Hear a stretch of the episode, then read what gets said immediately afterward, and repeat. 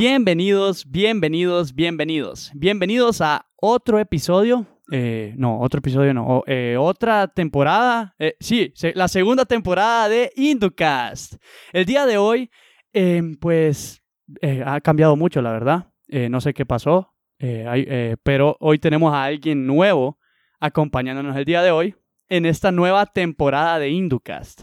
Bienvenida Andrea Osorio, ¿qué tal? ¿Qué tal? ¿Cómo estás? Hola Felipe, ¿cómo estás? Pues todo bien, gracias a Dios. Un honor estar aquí y ser parte de este gran proyecto como es Inducat. Excelente, sí. Y más que cerramos con broche de oro la semana pasada con nuestros queridísimos ingenieros, leyendas. Eh, tuvimos un podcast, la verdad, bastante extenso, pero hicimos live, nos divertimos un poco y ya volvemos de vuelta a, bueno, nuestros episodios eh, bueno, es que ese tenía que ser como más como una ceremonia, porque era el día jueves de facultad de nuestra feria. Entonces intentamos reunir a, algunos de nuestras leyendas, eh, pero el día de hoy decidimos traer otra de nuestras leyendas, traer a alguien muy especial dentro de la facultad. Eh, no sé, Andrea, si me querés ayudar presentándonos a quién traemos hoy. Así es, Felipe, con mucho gusto. Pues el día de hoy eh, tenemos a nuestra invitada especial. Ella tiene una maestría en Dirección Comercial y Mercadeo en la Universidad Tecnológica de Honduras, eh, posgrado a nivel de especialidad en Diseño, Gestión y Evaluación Curricular en la Universidad Nacional Autónoma de Honduras. Eh, licenciatura en Ingeniería Industrial en la Universidad Nacional Autónoma de Honduras, también eh, es docente en la Universidad Nacional, eh, en la Universidad Católica de Honduras, Nuestra Señora Reina de la Paz, año 2002 a la fecha, donde es docente de la Facultad de Ingeniería Industrial impartiendo las siguientes asignaturas. Control estadístico de la calidad, Sistema de Ingeniería de Producción 1, Ingeniería Económica. También en su experiencia laboral está en la Universidad Nacional Autónoma de Honduras en Sistema de Educación a distancia desde el 2016 hasta la fecha. Eh, docente de la Facultad de Ciencias, Departamento de Matemáticas, modalidad a distancia, impartiendo las siguientes asignaturas. Estadística 1, Matemática Financiera y Matemática 1. También del 2002 al 2015 eh, está en la Facultad de Ciencias Económicas, Departamento de Administración de Empresas, impartiendo las siguientes asignaturas. La investigación de operaciones, control de calidad, y seminario de investigación. También eh, laboró en la empresa Olga de Villanueva en la Warnaco Group Inc., SIP Villanueva, Cortés, de 1997 al 2002, que es una multinacional de ropa de la Warner Brothers Company, desempeñándose como ingeniera de producción en el departamento de ingeniería de la misma. Y con ustedes el día de hoy tenemos a la ingeniera Denise Bonilla. Bienvenida, ingeniera. Buenas noches a todos. Bienvenida, Buenas noches a todos. Es un placer estar con ustedes y bueno, abrirme a ustedes y a la facultad, ¿verdad? Que me ha acogido por estos casi 18 años, que es formado parte de esta gran familia que es la Universidad Católica de Honduras. Gracias. Qué emoción, qué emoción, ingeniera, tenerla aquí en el primer episodio de esta segunda, de esta segunda temporada de Inducast, que yo siento que fue eh, un, cierre, un cierre fenomenal para otro inicio fenomenal a eh, este, esta nueva temporada, en la cual pues quiero hacer énfasis en algo que nos mencionó ahí Andrea. Nos mencionó que usted trabajó en una multinacional de, en, en, el área de la maquila, de la producción. Y pues eso nos interesa bastante a nosotros, porque ya anteriormente lo habíamos mencionado, pero solo por encimita, el área de producción con la ingeniera Alba, eh, hace como cuatro episodios, cinco, no me acuerdo ya. pero eh, sí le tenemos una preguntita inicial para arrancar, ingeniero. Eh, la pregunta es, ¿cuál es el principal papel de un ingeniero industrial en una maquila? Bueno, primero que todo, cuando llegué a la maquila, ni siquiera sabía que era una multinacional, porque se presentaba como Olga de Villanueva. Y Olga, bueno, será Olga la dueña, decía yo pero nunca pensé que era multinacional, ¿verdad? Para nada. ¿Sí? Era más mi espíritu por, por querer comenzar a, ejercer la profesión que me había llevado cinco años de estudio.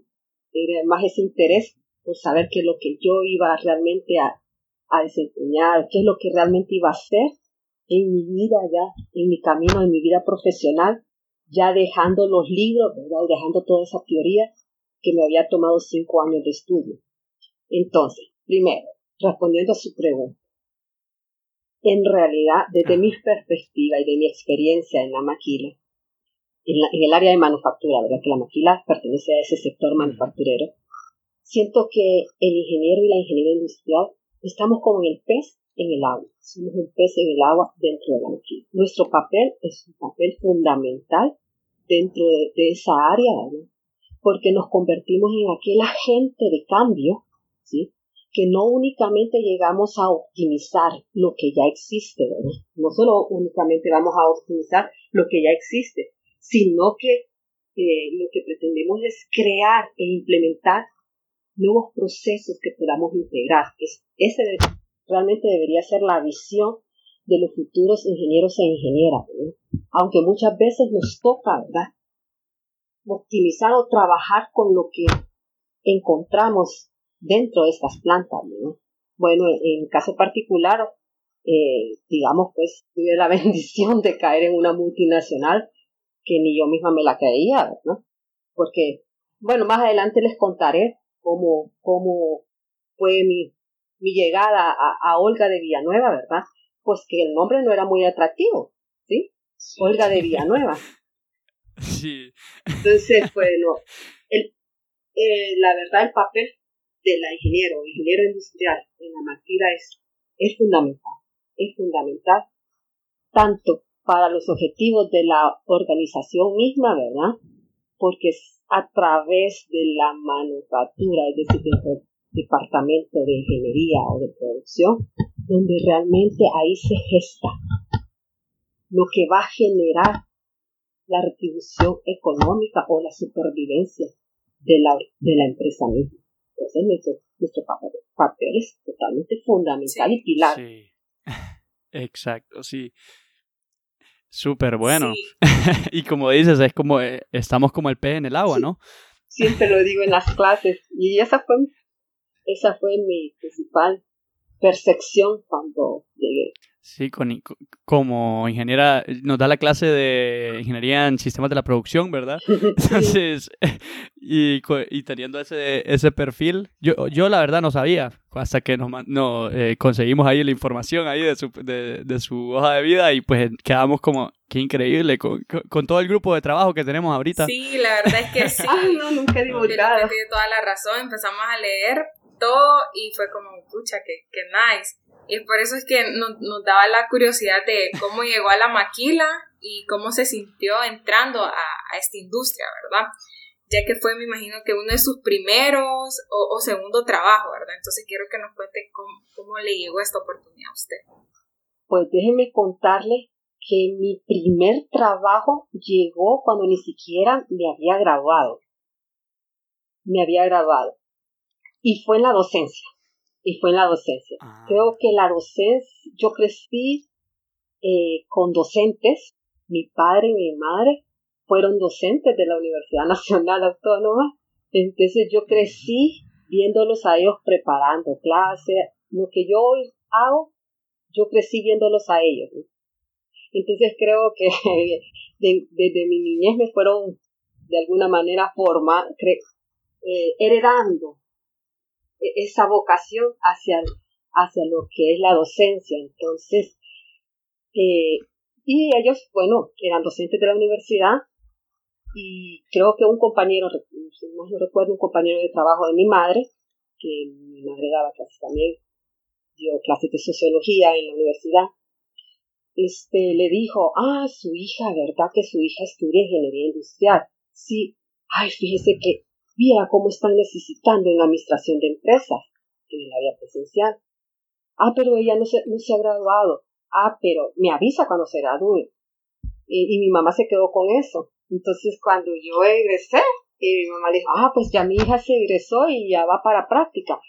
De verdad. Entonces dijo, inmediatamente me contactó y me dijo que, que estaban necesitando, pues en esa época, en esa época en la universidad estaban necesitando catedráticos, muy diferente a lo que sucede ahora, ahora, pero sí había, había mayor posibilidades porque obviamente los salarios no eran muy atractivos, eran salarios bajos, entonces había mucha rotación de, de, docentes y eso yo lo viví como alumna también en, la facultad. Eh, sentíamos que había rotación de docentes, muchos docentes eh, que tal vez eran muy buenos, pero tenían que, obviamente, que, que mejorar sus ingresos en algún momento, ¿verdad? Tener su familia y les daban mejores, les ofrecían mejores, eh, otros trabajos con mayores expectativas económicas, ¿no? Obviamente. Y entonces este me dijo, yo no me he grabado, ya egresé, pero puedes servir como monitora porque nos hemos dado cuenta en la Facultad de Ciencias Económicas, específicamente para administración de empresas, que los ingenieros industriales son los que tienen el mejor perfil para la clase de control de calidad. Y bueno, fue una de las clases que no nos reforzaron bien. Eh, es una, siento, no sé cómo estará ahora, pero en mi época fueron clases un poco débiles después de que las comparo con la, con la importancia y, con, con, el interés que se le da aquí en la Universidad Católica, donde ustedes realmente sí se les prepara para el área de calidad. Definitivamente. Entonces, bueno, no, no importa, vamos a este, dije, no lo busqué, me encontró a mí esta opción y, fue la, docencia prácticamente, comencé, comencé como monitora en ese tiempo y da la suerte que el catedrático que yo, al que yo cubría, porque ser monitor significaba cubrir cuando el, titular no podía, entonces yo auxiliaba sus clases, eh, fue uno de los que al final dejó botada, como decimos literalmente, dejó botada la clase.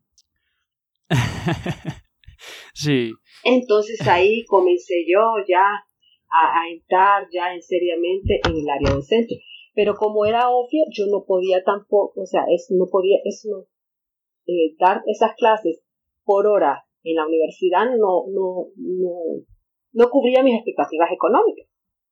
Y bueno, dice, dije yo voy a tener que comenzar a buscar trabajo, ya me gradué, ya tengo mi título y necesito comenzar a buscar un trabajo que me genere mayor retribución económica, pero siempre pensando en mantener, dar las clases. Y dije, ah, no, me voy a ir al sistema bancario. Esa es otra sorpresa que les tengo mm. también a ustedes. Sí, ese fue, ese fue, sí, no estaba en mi currículo, ¿verdad? No estaba en mi currículo, no lo, no, no lo, no se los coloqué, ¿verdad? pero sí tuve la oportunidad. Fue bien fugaz, por eso no lo coloco, porque fue fugaz, fue algo fugaz también. Fue más eh, lo que tuve que molestar a mi padre para que me ayudara, ¿verdad?, a entrar al, al, a lo que era el sistema bancario, porque no era fácil, ¿verdad? No es que llegaba usted con un currículo y ya, es, obviamente había una gran cantidad de otras disciplinas, ¿verdad? Como ser del área de de administración de empresa, etc. Y entonces, para no ser tan largo el cuento, eh, la suerte de que en el directorio del Banco Central de esa época había un gran amigo de mi padre. Y obviamente pues me ayudó. Y entré al Departamento de Estudios Económicos como analista financiero en un departamento donde todos eran economistas y la edad promedio de la mayoría estaba casi en 56, 57 años. Y, yo, y yo era un pollito igual que ustedes, ¿no? Que no llegaba ni a 23 años. No llegaba ni a los 23 años.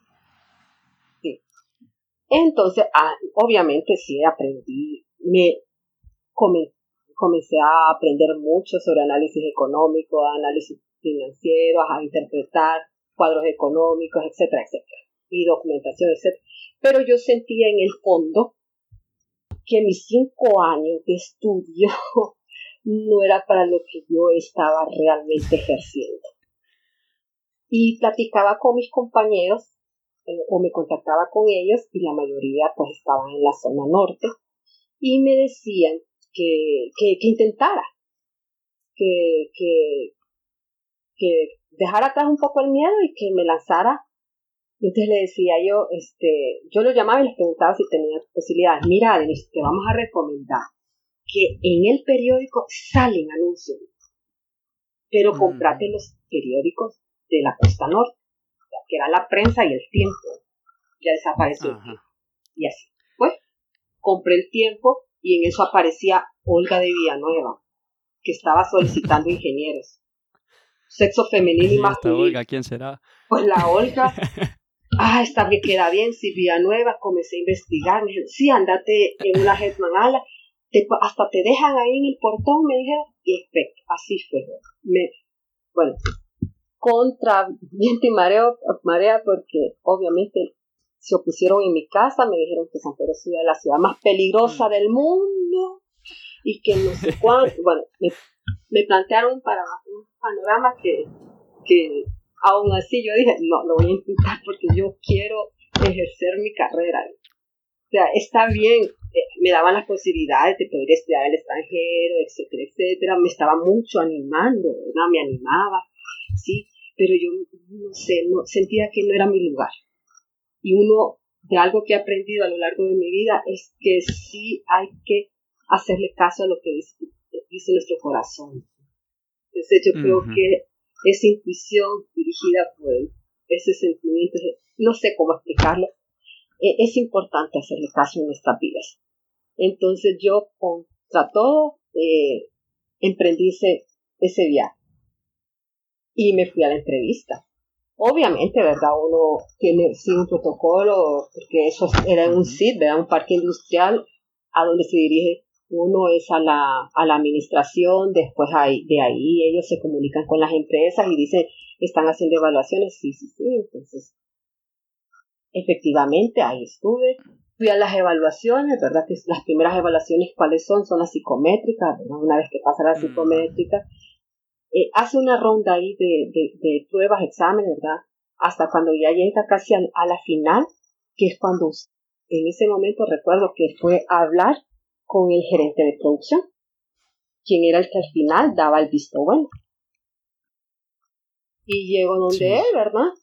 Este, bueno, la ventaja de ser joven es que usted no, no, cuando se es joven no, no pierde nada. sí. No como cuando va madurando y, y, va sintiendo que tiene en su vida mayor responsabilidad, ¿sí? Ustedes, cuando, en la edad en que estaban, ustedes, que eran la edad que yo estaba también, pues que me dijeran que no, ah, no importa, busco en el periódico y busco otro. Ya a estas alturas de mi vida seguro que me deprimo. sí. sí, ¿verdad? Entonces, fui donde el gerente de, de producción, del gerente de, la planta, perdón, que era el gerente de la planta, de producción, el gerente de la planta, ¿verdad? Era salvadoreño, pero ojo, ¿verdad? Eh, si usted le decía que era salvadoreño, era una ofensa, porque le decía, soy ciudadano americano. era ciudadano americano. Sí. Pero le caí bien platicando. Sí, sí, sí, eso me causó una gracia interna. Pero yo era un poco tímida, yo era un poco tímida, soy honesta, era un poco tímida. Entonces no era de mucho hablar. Pero yo le caí mm. bien a él y me dijo, ah, tenemos otra chica, hay otra chica aquí, no sé si la conoces, me dice, que la que trabaja con nosotros y viene de tu misma universidad, me mm. Y entonces ya me dijo el nombre y le digo, ah, sí, fuimos compañeros en la universidad, le Ah, qué bien, me dice. Este, ahora vas a pasar, me dice, ya me dice, pasas por recursos humanos, pero él mismo, él ya había hecho el, ya había hecho, ya me había evaluado, ¿verdad? Obviamente hay una, hay una, no me recuerdo con exactitud, ¿verdad? Pero sí era, sé que él fue el que dio el voto final para que uno ingresara. Y ya cuando lo enviaban a uno a recursos humanos era porque ya había dado el visto bueno y en un día ah. uno sabía si era contratado y no. Entonces ya cuando voy al de, ya me mandan donde las chicas de personal, voy donde el jefe de personal, ya me dice que, que cuando puedo iniciar y de verdad, cuando me dice que cuál, cuál era mi disponibilidad de, para iniciar el trabajo, yo eh, le dije, no, solo de una semana.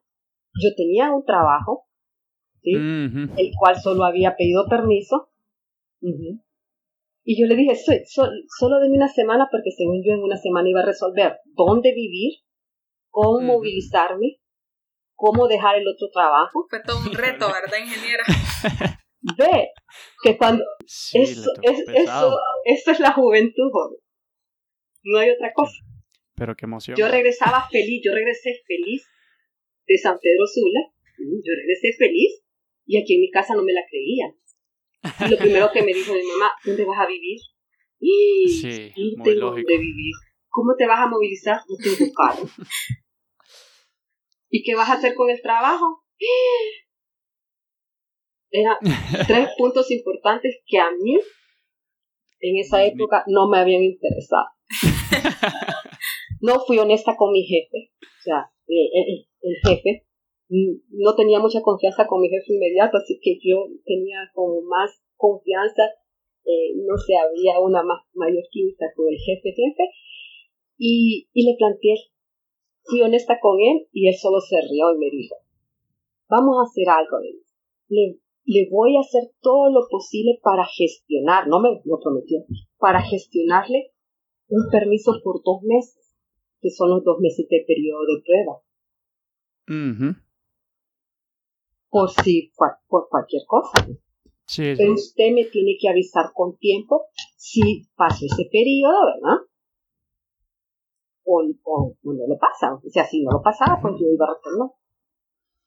Entonces, Sí. muy agradecida, en paz descanse él, ¿no?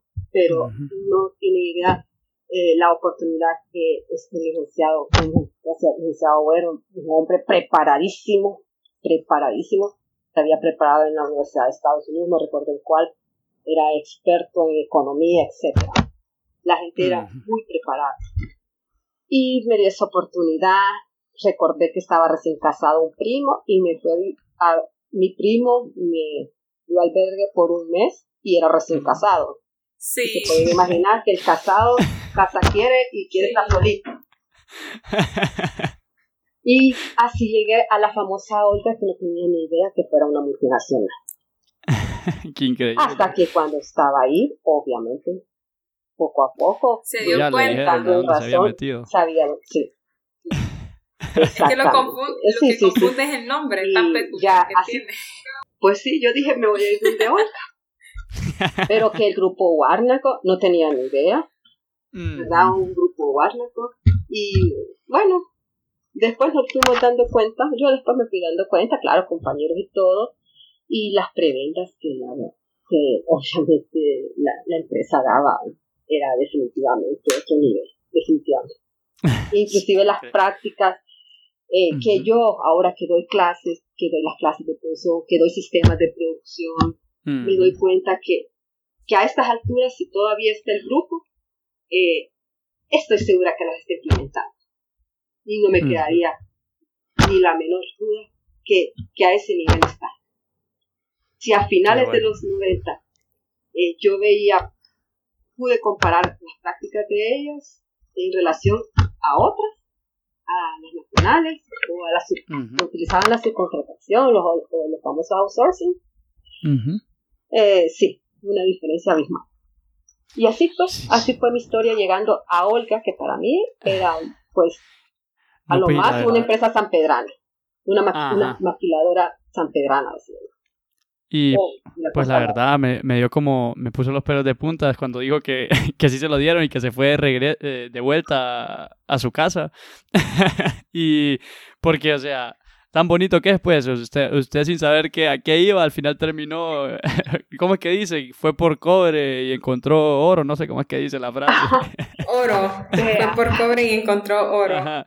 Y me parece súper emocionante, no sé, eh, pero me gustaría... Nunca he ya- contado esto, o sea que en esta segunda temporada les estoy dando la primicia de cómo llego yo a esa multinacional.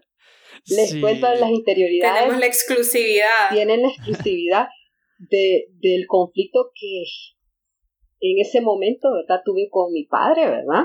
El cual había molestado a un amigo ¿verdad?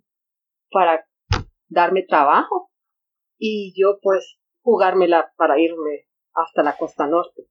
Sí, porque y esa no, no me la sabía, la de que había estado en ese rubro de, de la, del, ba- de, ¿cómo se llama?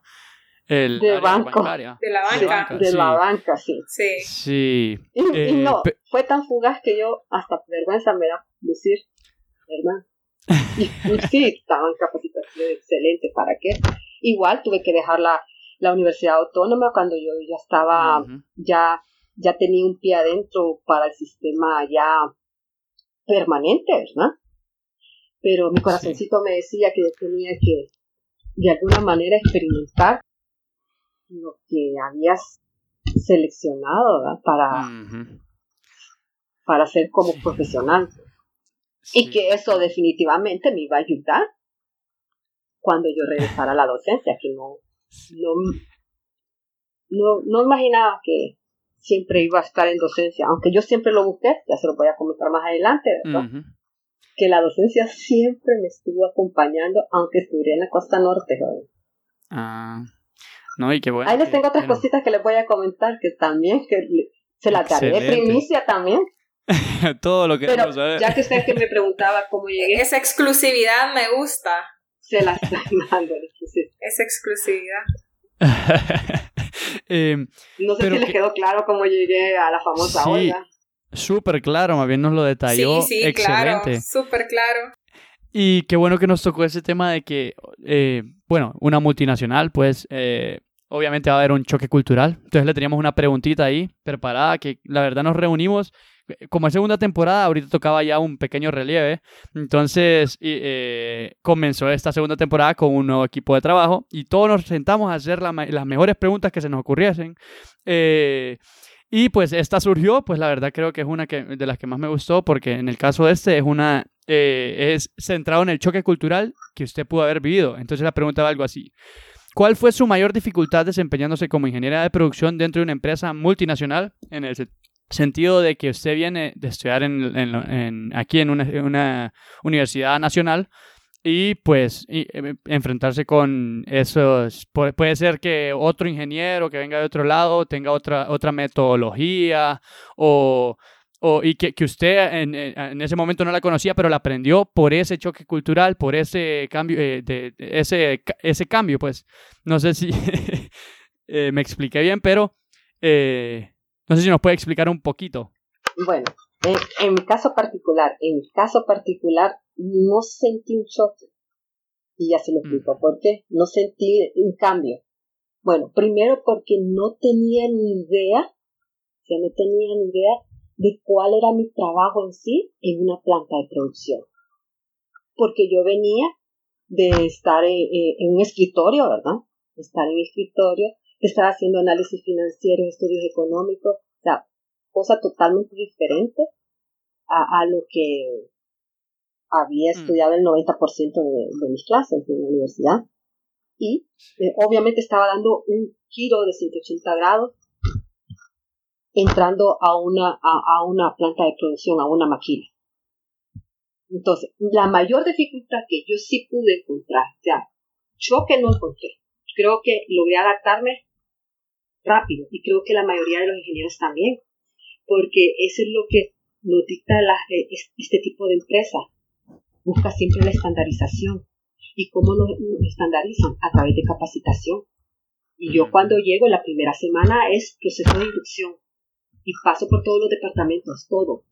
Y voy pasando así con los jefes. O sea, me van dando la inducción y me van capacitando, me van informando. Toda una semana de, de, capacitación. Ya cuando pasa esa semana de capacitación, paso, ojo, paso a la escuelita, que creo que todos la, manejan, que es conocer todas las, maquinarias, conocer todas las operaciones, etcétera, etcétera, ¿verdad? Ahí se involucran los ingenieros, los nuevos, eh, los operarios, y ahí estamos trabajando. Y ahí fue mi, mi primer bochorno, ¿verdad?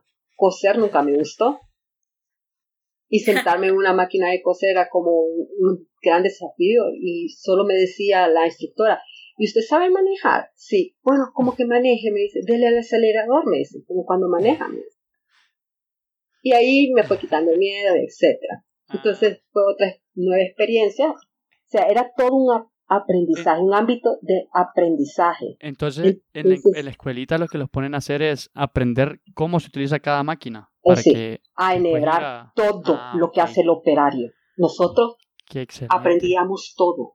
Sí. Ah. Todo. Entonces, o sea, imagínense si era de los que, no sé si ustedes, pero a mí no me gustaba ni coser. Entonces, Pero ya aprendió. entonces le tocó. Me tocaba, sí, me tocaba. Y entonces, eh, mayor dificultad fue cuando ya comienzas a hacer eh, las asignaciones de trabajo y veo que tengo que manejar grupos y me dicen que yo tengo que liderar esos grupos y ser líder de esos grupos.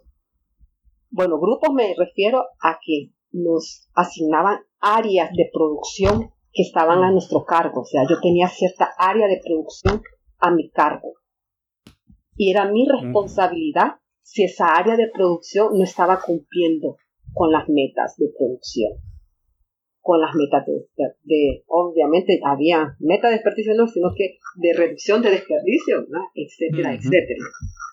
Y es algo en el que, por lo menos mi universidad, no me formó para, para manejar grupos.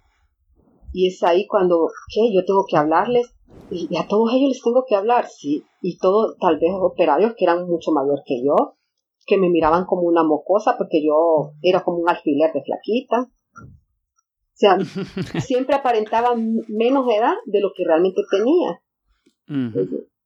Entonces, ahí está, que me va a venir a mandar. o me va a venir a decir que, que tengo mal este método y que tengo que trabajar así. O que me va a venir a decir que yo tengo capacidad de hacer tantas piezas que se venga y a sentar aquí a ver si las hace. Eran algunos comentarios, por ejemplo, y eso nos ha pasado a todos los que trabajamos en maquila. Entonces, la mayor dificultad fue ese manejo de, de, grupos, de grupos, pero era más que todo, era temor, era temor ah. interno, porque no estaba acostumbrada, no estaba acostumbrada y poco a poco en el camino uno, uno se va moldeando, créanme. Yo después iba a las fiestas de Navidad de, de, de mis secciones de área, ¿verdad? Donde decíamos cuchumbo, yo iba a las comunidades ahí en Villanueva, mis operarios me daban regalos, reconocimientos, o sea, llevaba, mm. después era un ambiente de, de equipo, de, de realmente equipo. Y déjenme decirles que una diferencia, ¿verdad, ingeniera? De que de pasar a, a, liderar pues un grupo, ¿verdad? De producción, después ya se sentía más como un mejor ambiente entre todos, ¿verdad? Exactamente, exactamente, sí. Pero obviamente tiene que ver con la actitud, ¿verdad? La actitud no, eh, no Sí, claro, es fundamental. No llegar a creerse más que ellos, ¿verdad? Eso nunca fue mi postura, jamás fue mi postura. Yo sabía que por ahí no y, un líder nunca va a hacer eso tampoco. Bueno, yo lideré, no, sabía, pero lo lideré, ¿verdad? Eh, con base a razonamiento, la lógica, la intuición también, y, y poniéndome en lugares de ellos también, de, las operarias. La mayoría eran mujeres, la verdad, la mayoría eran mujeres, escasamente los hombres, y yo llegué, esta empresa era de ropa interior, ¿verdad? Ropa interior eh, femenina que, es la que mejor se cotiza en los mercados mundiales, ¿verdad? La ropa interior. Eh, llegué a una empresa donde se maquilaban marcas como Valentino, ¿verdad? Y la, la marca, la marca líder, ¿verdad? Que lideraba ahí, ¿verdad? Aparte de ser Olga, ¿verdad? Warner, lo que tenía que ver con Calvin Klein, ¿verdad? Que era, que era la, más grande, ¿verdad? Sí, a tal grado que nos da, o sea, a los ingenieros nos proporcionaban, nos regalaban los jeans. Imagínense, mm. jeans, camiseta. Yo uniformaba a mis hermanas. Excelente. Sí. Y créame, es una calidad, calidad que yo, después de que estaba con esta entrevista con ustedes, hasta me dio como nostalgia de que mi ropa interior de, de esas marcas empezar a recordar que duran hasta más de cinco años. Es increíble, es una calidad, es la calidad. Pero claro, eh, es un bracket que usted lo encuentra en el mercado no por menos de 51 52 dólares. Póngale la pluma por 25. Sí, ahorita nos, nos, explicó cómo funciona, ¿verdad? Eh, eh, una empresa multinacional, como es en la, en la que usted laboró. Y nosotros mientras estábamos haciendo todas las preguntas, eh, se nos vino a la mente si existe alguna diferencia en cómo trabajan las empresas locales a las multinacionales, o sea, ya sea en, la forma en cómo se organizan y, todos los procesos son distintos o, o, hay una gran diferencia o no la hay. Sí hay diferencia, sí hay diferencia, porque cuando ya en el, el 2000 y algo, ¿verdad? Que ya, eh, yo creo que ya habían problemas pero de inversionistas y ya de no tenía que ver nada con producción porque por el contrario eh, nosotros veníamos como planta aquí en, en Villanueva en Nueva nosotros siempre estábamos eh, tratando de, de, pelear el liderazgo con una planta en eh, República Dominicana que era la que siempre quedaba en el primer lugar, ¿verdad? Nos quitaba el liderazgo y entonces eso de estar en el primer lugar, pues eran bonificaciones, ¿verdad? era sinónimo de bonificación. Sí, era beneficio para todos. Ajá, y retribuciones económicas atractivas, ¿verdad? Gerente, equipo, staff de, confianza, etcétera. Y nosotros logramos, logramos ese liderazgo en Silvia Nueva. Logramos ese liderazgo. Logramos quitarle ese liderazgo a, la, planta de República Dominicana que era nuestro talón de Aquiles, por decirlo así. Entonces sí, porque ellos tenían sus propios sistemas de, estandarización de, de costura, eh, le llamaban el GSD, ¿verdad? GSD, ¿verdad? en español, ¿verdad? Que básicamente era estándar de datos de su propio y que nos capacitaban, que nos vinieron a capacitar ellos y nos vinieron a evaluar. Estuvimos seis meses en estudios, analizando, así como los MTM, ¿verdad? Los de movimiento, pero ellos, ellos ya habían diseñado para su corporación, así como manejaban software específicos para ellos, donde nosotros hacíamos la planeación de la producción y el mm. control de piso, mm. yo les enseño el sistema de producción 1. Ellos ya lo tenían. Nosotros manejamos eh, esa comunicación interna por email. En ese entonces, estamos hablando a finales de los 90, inicio de los 2000, ¿verdad? Donde el Internet no era común. Bueno, ustedes, ustedes que ustedes no habían nacido en el 97, por ahí no habían nacido. No existía, eh, no existía tan generalizado el Internet, ¿verdad? Todo el, todo el uso de, de, todos estos sistemas de información que ellos ya disponían. Ellos ya lo disponían. Aparte, ¿verdad? Que para ello también se requería un gran capital, una gran inversión, que obviamente las empresas locales no lo pueden, para ellos es un gran sacrificio eh, desarrollar estos programas o estos software eh, que los adecúen a sus, a sus necesidades.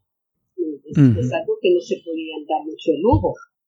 Más las prácticas, ¿verdad? Por ejemplo, eh, Olga, que ya me, me, daba risa el nombre, ¿verdad? Olga, ellos eh, nos asignaban, nos asignaban, venían de, de Inglaterra, que yo al principio decía, pensaba que era un grupo que, capital inglés y capital norteamericano, pero me que era capital norteamericano, pero como era de multinacional. Pues. Entonces eran unos ingleses los que nos venían a capacitar y ellos estaban con nosotros en la planta. Sí, y, y teníamos auditorías, teníamos auditoría. Yo, ah, yo nunca olvidaré un famoso Larry Stone, que así como era el apellido, así era de piedra o de roca, porque era duro. Él era duro, él era duro. Él, sin mediar palabra, doblaba, le daba eh, la inspección general a toda la planta hasta de ver colocado, sí, si, si miraba un contenedor mal colocado, ¿verdad? Eh, sin anotar, todo lo tenía en mente, para luego, ¿verdad? Darle la lista al gerente. Sí, no, no, eh, es que el nivel de disciplina con el que se van formando los empleados, los equipos de trabajo, lo tienen esas multinacionales. Y por eso es que llegan a ser lo que son. Pues. Y es por ese choque de cultura, pues, que hay en el cual tenemos, un poquito de, de varios lugares, pues, y van como... Y por eso es que la disciplina de unos más bien genera que las personas locales, que, eh, no sé, buscan que compartir eso, pues. En el caso de, de este, de, ¿cómo es que dijo? Larry Stone. Logró hacer eso, pues, de alguna forma, buscar la disciplina. De, por, Porque es algo, algo propio de, de, de, su cultura, me imagino, que ahí se nota ya el cambio cultural, en una multinacional se nota más que una local, que puede ser que se puedan entender más culturalmente todas las personas dentro y por eso es que es como, es como más cómodo, diría yo, pero eh, bueno, yo no tengo experiencia en ese de, de, el área de la maquila, pero más o menos por ahí eh, iba la pregunta. Si siente que es por eh, porque por ese choque de culturas que hay en la multinacional es que se logra alcanzar más, obviamente por el, eh, ingreso eh, económico es mucho más fácil, ¿verdad? Pero en el caso de la cultura dentro de las plantas, las plantas de, un, de, un, eh, de una local y una multinacional, si siente que es como un factor clave eso de que, bueno, que sea un, un cambio cultural de alguna forma. Sí, no, claro que sí. Eh, si lo vemos desde la perspectiva de la cultura general de, de, los pobladores, ¿verdad? Frente a los ingleses, que son famosos por su puntualidad, ¿verdad? Y, y era evidente, sí, y era evidente, pero fíjese que nos adaptábamos. Ajá. Tanto operarios como empleados en general, administrativos y de planta, nos adaptábamos a, a esa cultura que, que, que ellos mismos nos empujaban a adaptarnos. O sea, ellos, ellos siempre con capacitaciones, con nosotros, yo ahorita estoy recordando que nosotros entrábamos, llegábamos seis, seis y media de la mañana, ¿verdad? Máximo que yo, en, o sea, vivíamos en San Pedro, los que vivíamos en San Pedro teníamos que, eh, era un tramo de distancia, ¿verdad? Los que recorríamos, teníamos que madrugar porque seis, seis y media, está, ya desde las seis de la mañana estaba abierta la planta. Entonces estábamos llegando antes de las siete, porque a las siete había que comenzar y a las ocho nos daban el primer receso que era el desayuno. A regresar del desayuno, siempre, siempre teníamos reunión con la gerencia de producción. Qué excelente. Hacíamos como una especie que ahora, hasta ahora sé, ¿verdad? Ahora que ya estoy en decencia, sé que era como un círculo de calidad y eso era, eso no lo fueron implementando ellos como empresa. Y nosotros íbamos adaptándonos a esa cultura. Qué bonito. Y lo mismo, y lo mismo eran los operarios. No, a mí mi experiencia, yo mi experiencia fue eh, de lo mejor, o sea, fue ahí me di cuenta, dije, no, adoro mi profesión, adoro ser ingeniera industrial, me siento orgullosa de ser ingeniera y ser ingeniera industrial. Me encanta. Sí, eso, Felipe. Eso me pone los pelos de punta. Sí, eso hizo que la ingeniera se terminara, me imagino, de enamorar de, de, la carrera. O sea, esa gran experiencia que tuvo en esa gran empresa, mm. eso fue como el detonante, ¿verdad, ingeniera? sí, sí, sí, definitivamente que sí. A pesar de los problemas que después fueron surgiendo en la empresa, ¿verdad? Que al final derivó en que, bueno, se, se fue en Honduras, lamentablemente, ¿verdad? Porque yo sé que ahí estuviera muchos de ustedes estarían mm. dando lo mejor, el, 100, el, más del 100 ahí con ellos. Sí. seguro que sí. Este, pero bueno, yo creo que fueron más conflictos internos de ellos, ¿verdad? Porque después mm. que me puse me, me dio nostalgia, volví a revisar la famosa Olga de Villanueva, el grupo Guarnaco, este, me di cuenta que, bueno, otra empresa, otro grupo multinacional, de alguna manera la absorbió, que no, no sé qué, y fue la que realmente la absorbió y generó pues que al final se fuera de, nuestro país, ¿sí? Pero una lástima. Qué excelente. Pero también decirles, jóvenes, que, que esos son puestos, eso es un trabajo para cuando uno es pollito, así como están ustedes.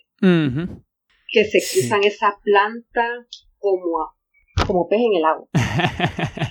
y, que, y, me parece, o sea, súper, no sé, eh, bonito cómo, cómo eh, nos explica toda su experiencia, cómo le apasiona y pues la verdad se nota es, eh, toda esa experiencia que tiene usted dentro de la maquila, dentro de, esta área.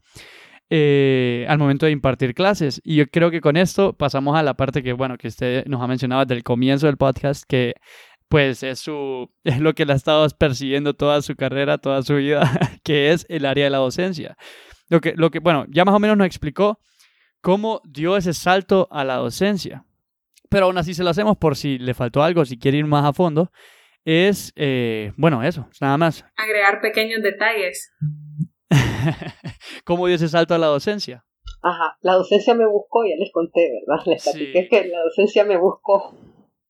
Y estando, estando trabajando en la maquila, eh, me siguió buscando. No, yo lo busqué en ese caso. En ese caso, vine y yo dije, eh, cumplíamos las metas de producción, como le dije yo, comenzábamos a liderar, ya habíamos derrotado a la planta de, República Dominicana, que fue el mayor orgullo como empresa aquí en Honduras, ¿verdad? Y como nacionalidad también, ya lo sentíamos como algo de identidad, de que sobresaliera, que fuera Honduras. Y lo logramos. Entonces ya, ya había menos presión, aunque, ojo, estas plantas siempre teníamos que estar cociendo lo que ya se había vendido. Ah, o sea que ya. O sea, es que eran unas demandas, sí. Siempre estábamos cociendo lo que ya se había vendido. Imagínense, obviamente, ¿verdad? Son empresas que cubren la demanda mundial, o sea, de todo el mundo. Estamos hablando de Europa, un Valentino. Mm. También maquilábamos para Vanity Fair, que por mm. cierto, no, aquí si usted me dice, no se compara la calidad que tenía el grupo Warner. Yo se lo digo. Porque yo, y no es que haya dejado mi corazoncito, ¿verdad?, en el grupo, sino porque lo he comprobado. Yo lo, lo comprobé. Y, y no, no, no, no, tenía, no tiene esa calidad que tiene el grupo. O que tuvo el grupo, si es que todavía existe. ¿verdad? Sí, sí, y entonces, mi salto, bueno, dije yo, eh, ya me tenía, ya tenía posibilidades para ya que estaba sola en San Pedro Sula, querer buscar hacer algo más, una tarde-noche, una noche, Y me fui a, ver si puedo dar clases, ya que tengo experiencia, y doy, pregunto para el departamento de ingeniería industrial, y efectivamente cuando llego, para mi bendición, yo siempre he estado a mi lado, yo lo adoro y siempre sigo. Eh, es, es la mayor fuerza en nuestra vida, Definitivamente. Es la mayor fuerza de nuestra vida, créanme. Dios todo lo pone. Dios, eh, si las pruebas difíciles es porque tenemos que aprender de ellas, ¿verdad? Sacar lo mejor de esa mala experiencia para no repetirla, obviamente. Entonces, cuando llego y me llego a buscar, le digo que voy con la posibilidad de mi trabajo, que yo he dado clases. ¿Y usted de dónde es? No, yo soy de Tegucigalpa. Yo también, me dice ella. Mire, ¿para qué? Hicimos clic las dos. A ella le encantó que, o sea, ella estaba viviendo mi misma experiencia, que ella por cuestión de trabajo se había ido a, a, San Pedro Sula, ¿verdad? Y estaba en Unitec. Y yo por la de la maquila, me dijo, me encanta, porque usted trabaja, está trabajando en, el, en el área, me y, le, y me dio la primera clase que es ergonomía. ah. sí, ergonomía para allá en San Pedro Sula. Luego, obviamente, cuando las demás, eso es lo que pasa en las maquilas muchas veces, es que a veces fluctúan, ¿verdad? Hay temporadas en las que uno siente que va a estar relajado, pero después viene y, a, como decimos en el argot popular, a ponerle otra vez candela, ¿sí? Y entonces ya ahí ya tenía un poquito de dificultad y más que yo tenía que viajar desde Villanueva y Unité que daba salida a Puerto Cortés. Es más, allá creo que tienen un nuevo campo. Entonces se me hacía súper difícil y, yo le hablaba a ella, entonces, no, Denise, bueno, tenía que reponer y todo eso. Pero ella por último me dice, Denise, eh, le pasé la clase para las 7 de la noche. O me movía la clase a las 8 de la noche. Así, o sea, me daba esa facilidad, esa flexibilidad, me la acomodaba. Y, y, básicamente yo la conocí en ese momento que yo fui a solicitar el trabajo. O sea, que fui a, venderme como futuro docente. Sí. Y, y, creo que el clip básicamente fue porque teníamos las mismas condiciones de que habíamos dejado nuestra ciudad por eh, mm. experiencias de trabajo, etcétera Y entonces siempre estuvo ahí lo que fue la, la docencia. Aquí siempre estuvo. Y cuando yo eh, decido, que es la otra parte, cuando ya decido que, bueno, que tengo que buscar otra oportunidad porque siento que el ambiente ya no es el mismo, ya se habían rumores de que inclusive ya el gerente general que también lo recuerdo con cariño, eh, don Boris Hoffman, era de origen, era hondureño, origen judío. Excelente. Todo, así como lo adoraban los operarios, también nosotros como ingenieros y personal administrativo, una persona sencilla y de gran calidad humana, definitivamente. Y entonces creo que eran todos estos cambios que se estaban dando y que se estaban gestionando en las casas matrices del, del grupo, ¿verdad? Entonces que ya van, nos obligaban ya a, tener que buscar otras expectativas. Y entonces, eh, de alguna manera dejé el barco, digo, dejé el barco. Me, me fui a cotizar, obviamente, al grupo es por eso que le ah. digo, pero también no lo pongo en mi experiencia porque fue bien fugaz. Corto. Ah. Fue fugaz. Y ahí sí le voy a decir, fue corto porque definitivamente de venir de Olga, que sea el nombre sí, eh, era una gran diferencia. Y mm. rotunda diferencia. Y ahí sí sentí, ahí sí, mire, Felipe, sentí el choque, usted dice, el choque cultural. El choque cultural. Entonces, mi experiencia, yo llegué a Grupo Global, me contrataron en Vantage, con varias empresas, ¿verdad? Yo llegué a la parte de Vantage porque era la de la que hacía ropa interior, ¿verdad? Y que yo venía, ellos sí conocían la empresa de la cual yo venía, ya, ya, bueno, a nivel de maquila se conocen, todo. Yo llegué ahí, pero sí era un retroceso y solo ver la planta, eh, sí, ya sentía, no, no sé cómo explicárselo, pero eh, eran aquellas máquinas como que se habían quedado en los años 50. Mm. Sentía que una planta como de la época del año 50, o que cuando la fundaron los, perdón, los pero todo el mundo sabe que el equipo lo va a de ellos. Y entonces ahí sí sentía choque. Y entonces, y efectivamente los métodos de trabajo, El trato totalmente diferente. No es que yo defienda las multinacionales, pero en la que a mí particularmente me tocó trabajar, sí, sí, sí se incorporaba el objetivo técnico del ingeniero más el objetivo social. De si había un equilibrio, se buscaba ese equilibrio del trato humano, por el que les decía, ellos sí eh, hacen uso de esas mejores prácticas de los, de los japoneses, donde las personas son importantes, ¿verdad? Y el respeto a las personas, pero que nos dice los sistemas de producción Toyota, ellos sí los implementaban. Cuando yo llego al otro, cuando ya estoy en el otro grupo, eso no. No, no había respeto de la dignidad humana, por decirlo así. Se trataba muy mal al operario, a los compañeros de trabajo. Entonces definitivamente dije, bueno, no puedo tampoco aguantar o estar en un ambiente así solo por un salario. Porque yo decido cambiar de tañera. Porque ellos me dan el mismo salario que me daba ahora.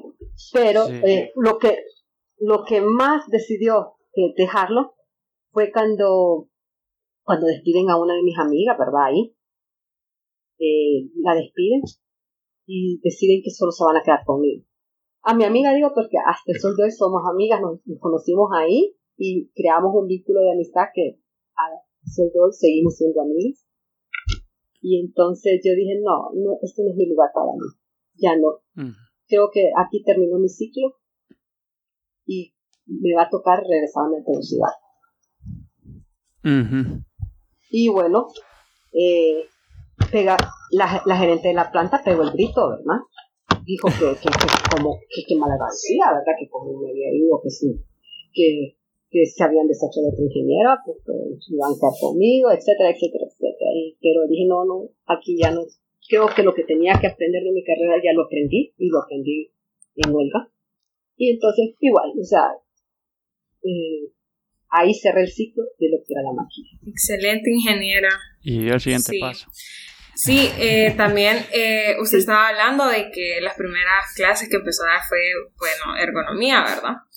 Entonces, eh, ¿qué herramientas de las clases que imparte ahora, o sea, actualmente, siente que son las que más le sirvieron dentro de la industria donde se desempeñó, o sea, en este caso de las maquilas? Lo que tiene que ver con métodos, ¿verdad? La ingeniería de métodos, bueno, la ingeniería de métodos en ese entonces, ¿verdad? Básicamente era, era el trabajo convencional, que eran los estudios de tiempos y movimientos y métodos de trabajo de esa época, ¿verdad?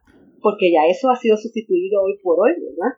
Eh, en lo que es la, la cibernética, ¿verdad? Ahora todo lo, todo lo que es CAD y, y, la automatización de las plantas, etc. Entonces no estábamos siempre a nivel convencional con métodos, ¿verdad? Con la ingeniería de métodos. Lo que es, mire, lo que es la administración de la producción, la utilizábamos ah. increíblemente. Hacer la administración de la producción, sistemas de producción, ¿verdad? Pero la 1 más todo, ¿verdad? Sistema de producción 1, sí, ahí ahora que yo doy esa clase, me doy cuenta que muchas de esas prácticas que se trabajaban los jidokas, que yo en esa época no sabía que se llamaban jidokas, pero ya las utilizaban, utilizaban los Kanban. Pero esa es una herramienta que usted aprendió ahí, o que... Sí, que las conocí y que no ah. me, que hasta que ya estaba en docencia sabía cómo se llamaban. Ah.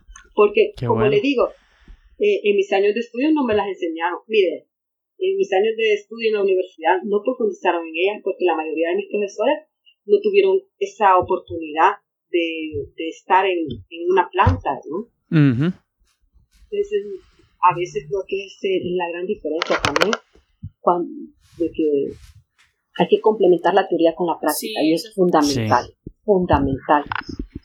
Entonces, no, como no me lo enseñaron en, las aulas de clase, ¿verdad? Me enseñaron los jidocas, me enseñaron los pocayoques, tal como los ahora los, los, comprendo. sí. Entonces yo los utilizábamos en la planta, pero no, estaba muy clara yo de lo que era, que, que venían de los sistemas de producción Toyota de Japón, que eran las mejores prácticas de manufactura. Esto lo aprendo yo ya en la docencia. Mm. No, pero qué bueno, que, qué increíble. Eh, bueno, yo creo que con esa, esa pregunta cerramos el primer segmento. No sé, ingeniera, si quiere agregar algo antes de que pasemos al siguiente segmento, que es el de las preguntas trivia. Porque si estamos un poco, eh, nos, alargamos un poquito. Ay, yo le dije, yo hablo mucho. No, pero no hay problema. O sea, esto, los, los podcasts no pueden durar hasta dos horas, pero eh, no sé si quiere agregar algo más, eh, porque... No, creo que ya les he compartido Sí, les he dado todas las Tenemos, pues la verdad me, ayuda a entender mucho más eh, por qué le apasiona tanto el cómo nos da, nos imparte la clase de producción. Eh, Andrea, no sé si ya la llevaste, si te, va a tocar llevar esa clase, súper bonita. Pero pronto, pronto. Pero sí, eh, pues conocí un montón de cosas de esta manera que, que la verdad me impresiona. Y yo creo que con eso cerramos entonces este segmento Sí, nos, eh, eh, nos, dio esa introducción que en realidad buscábamos, porque la verdad teníamos un montón de preguntas y sabíamos que no las íbamos a poder hacer todas, porque, pues, por obvias razones, pero le sacamos mucho provecho a eso. Entonces con eso pasamos a las preguntas, no sé, ingeniera, si... Eh, bueno, le, voy a explicar un poquito más o menos cómo son esas preguntas rápidas, la parte de preguntas de cultura general. El, ¿Cómo notamos que usted mientras nos contesta, nos contesta con una tranquilidad y una paz infinita que y con tanto detalle. Sí, sí, sí, yo siento como que eh, ahorita ocupamos que más bien se, se, se, ponga como encima de sus sillas, se levante bien, lista para contestar estas preguntas, porque le vamos a dar dos minutitos para que nos conteste la mayor cantidad de preguntas que pueda de cultura general. Si, no las, si las desconoce, solo diga paso, no hay problema, pasamos la pregunta, le leemos la siguiente. Y eh, la cosa es que intente contestar la mayor cantidad. Porque tenemos un ranking ahí en paralelo. No, no le creo. sí, sí, sí. Vamos a ver cómo nos va. no, tranquilo, eh, ingeniera. Le va a ir bien, ¿va a ver?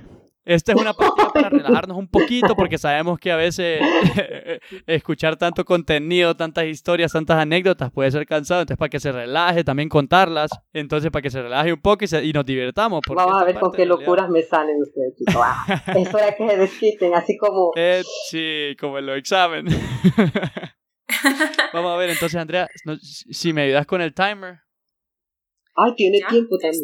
Son dos minutitos. Sí, dos minutos, ingeniera. Eh, son dos minutitos, yo, eh, cuento hasta tres. Ah, bueno, si quiere, cuenta Andrea hasta tres y comenzamos. Le empiezo a, a, hacer la primera pregunta. Si se la conoce, la responde. Si no la tiene en la punta de la lengua, la puede pasar, sin problema alguno, no hay problema. Tengo que tener en la punta de la lengua, ¿no? Sí. Póngala, Ay. pues. Es rapidez. Entonces me avisas, Bueno, Andrea, pues. comencemos. Bueno, prepárese, ingeniera. Uno, dos, tres. ¿En qué museo está la Mona Lisa? Ay, el Museo de Louvre en España. En Francia, Muy perdón. Francia, Francia. Muy bien. Francia. ¿En qué siglo se inició el Renacimiento? Ay, el siglo sería 18. Siguiente, ¿dónde está la Casa Blanca? Ay, Washington. Muy bien, ¿de qué está recubierto el cuerpo de los peces? Escamas. Muy bien, el triángulo que tiene sus tres lados iguales, ¿cómo se llama? Triángulo. Vamos a ver, ¿quién es el protagonista de la película Rocky? Ay, este, eh, ¿Cómo se llama este hombre? Mira, me aplazó usted. Rocky, ¿cómo era este? Silvestre Stallone, ¿no es? Muy bien, ¿de qué lengua Sí. proviene el español? Ah, de la, de la latina. Muy bien, ¿dónde se encuentra la capa de ozono? Ay, la, ca- por Chile. Vamos a ver quién cantaba la canción Hey Jude. Ay, lo Beatles.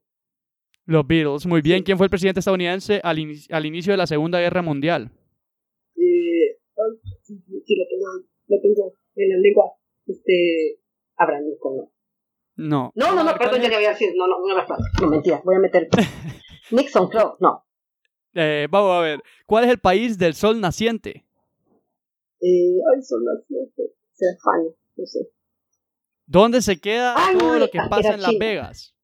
¿A dónde se queda? Ah, se queda en el, en el casino, ¿verdad? Aquí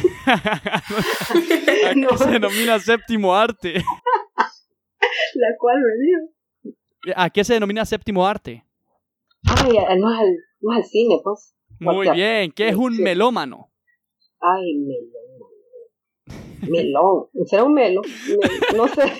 Sí, no, pues de quién es la escultura La Piedad. No, mejor pregúnteme del grito, no me la sé. ¿En qué país nació Johann Sebastian Bach? Fin. Ya. Ya, Ya. terminamos. Sí, Juan ya. Sebastián, usted dije, ¿ya dónde se lo sacó? No es un mexicano, era. Ay. Estuvo muy No. bueno. Ya dos minutitos. De verdad, ya pasaron. Ay, Sí, Bueno, sí, ahí- Sí, se va volando el tiempo en estas algunas- preguntas. Después me pasa el chepe de a ver cuántas son las que contesté. sí. Ahí vamos a ver qué nos avisa producción, a ver cuántas contestó buenas. Estuvo súper chistoso, sí. Ay, excelente, ingeniera. ¿Verdad que le sube la adrenalina, verdad, ingeniera? Sí, me, me, rela- me relajó más bien, pues. Sí, sí, porque aquí solo, estas últimas son solo para divertirnos un ratito. Bueno, y con eso terminamos, ingeniera. Solamente una última pregunta, pero esta pregunta es una pregunta típica, una pregunta que hemos traído constantemente eh, en todos los podcasts, que es la pregunta final. La pregunta es, ¿qué consejo tiene para ese ingeniero industrial, en el caso suyo, que usted tiene eh, eh, como experiencia la maquila, ¿Qué consejo tiene para ese ingeniero industrial que va, está eh, recién egresado, está pensando en estudiar la carrera, está cursando, está ahorita en, la facultad? Eh, ¿Qué consejo le da a esa persona para que considere o piense en, el área, en, irse con la maquila, el área de la maquila? Bueno, mi consejo es que, bueno, que siempre busquen la preparación continua, ¿verdad? Sí, que siempre aspiren a, a no solo quedarse con lo que nosotros le damos en las aulas, ¿verdad? Que sigan investigando, que se sigan informando y que continúen de manera autodidacta en esa formación para que puedan eh, mostrar un alto rendimiento y, puedan eh, puedan desempeñarse, digamos, en estas empresas, que yo recomendaría que si van a la maquila, que sean empresas ya más, eh, donde tengan una- un mayor aprendizaje del que tienen en las aulas de clase, que sean, que realmente si van a incursionar eh, en el mundo de la maquila, háganlo tratando de, de ser en empresas, ¿verdad? Estas multinacionales, no necesariamente de confección, ¿verdad? Hay maquilas electrónicas, ¿no? donde Sí. puedan incursionar en esas nuevas tecnologías, ¿verdad? Ya optimizar esas, no para, o sea, como decirles que, que siempre nos tienen encasillados solo para la- lo que es la confección, que ya son otros tiempos, ¿verdad? No son los tiempos en, la- en los que yo estudié y me y me tocó estar en la maquila.